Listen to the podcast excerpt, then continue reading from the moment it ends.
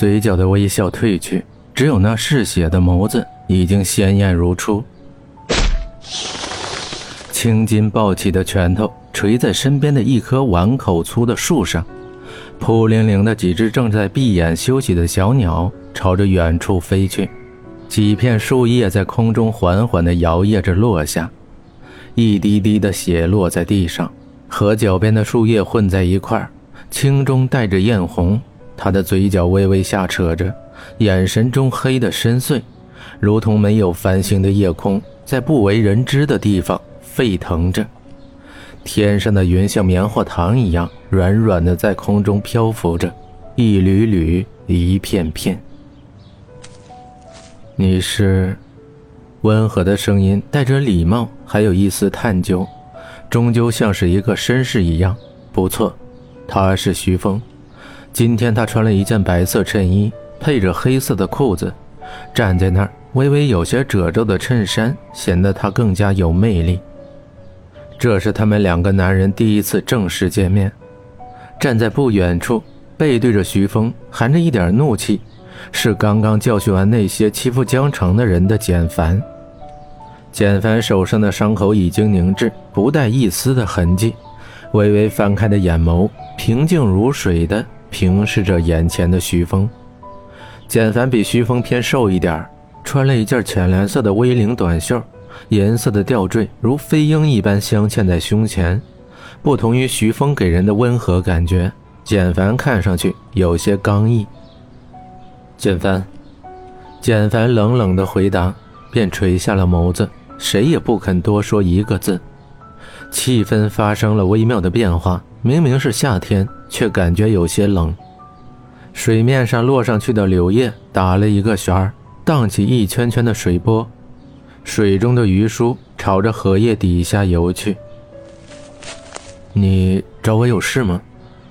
声音依旧温和，但却没了先前的打量。徐峰记得这个男生，那个雨天冷漠地看着他抱着江城离开的男生。他的到来是为什么呢？直觉告诉徐峰，一定跟江城有关。此时，简凡的眼神里没有那天的镇静，多了一丝敌意。简凡看向远处的目光移到徐峰的身上，一寸寸的和他的目光相接，警告的说着：“离他远一点。”淡淡的语气听不出感情，但却带着坚硬。发丝微微的摇曳着，薄唇微微动了一下，嘴角的线条更加的坚硬。徐峰微微动了两步，抬起眸子注视着眼前那个紧紧压抑着怒气的男生。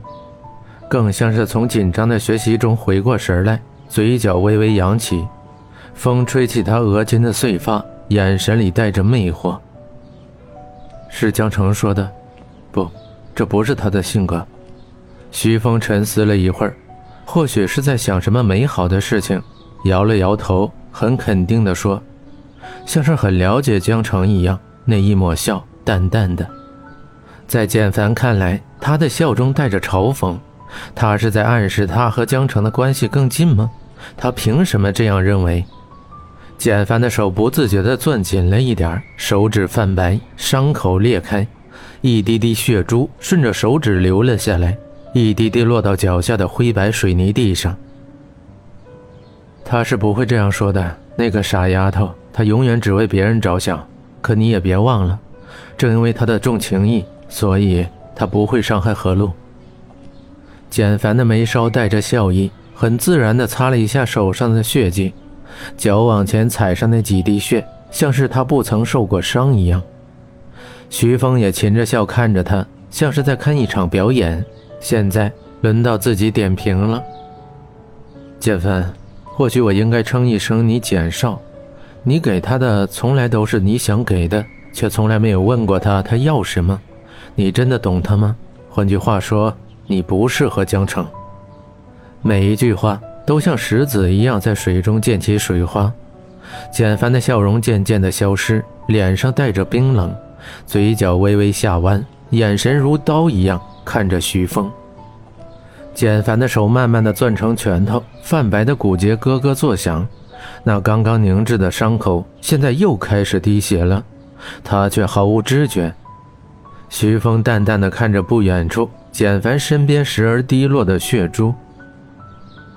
除非他亲口跟我说：“抱歉，我现在高三，要回去学习了。”徐峰说完，利索的转身，落在他身上的花瓣不沾一丝气息的落在地上，那浅浅的笑意和温和的目光变得尖锐，在简凡的眸子中渐渐的隐去。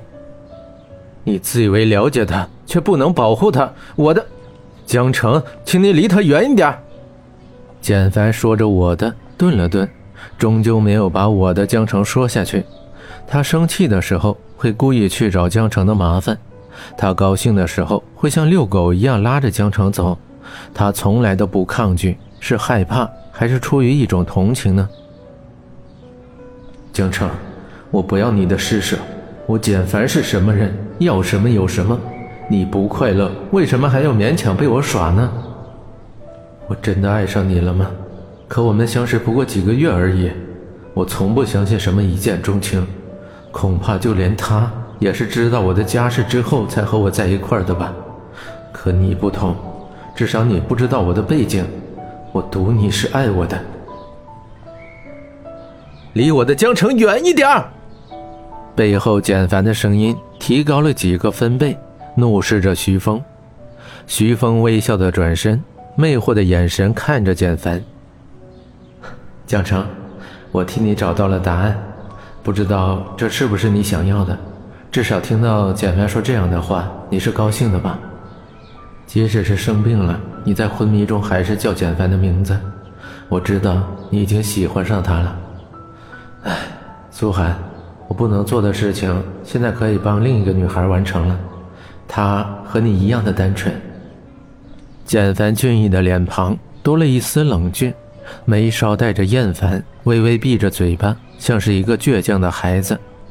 缀满星光的眼神直视着徐峰的眸子。你的？对。探问的口气，气得简凡再次肯定的答案。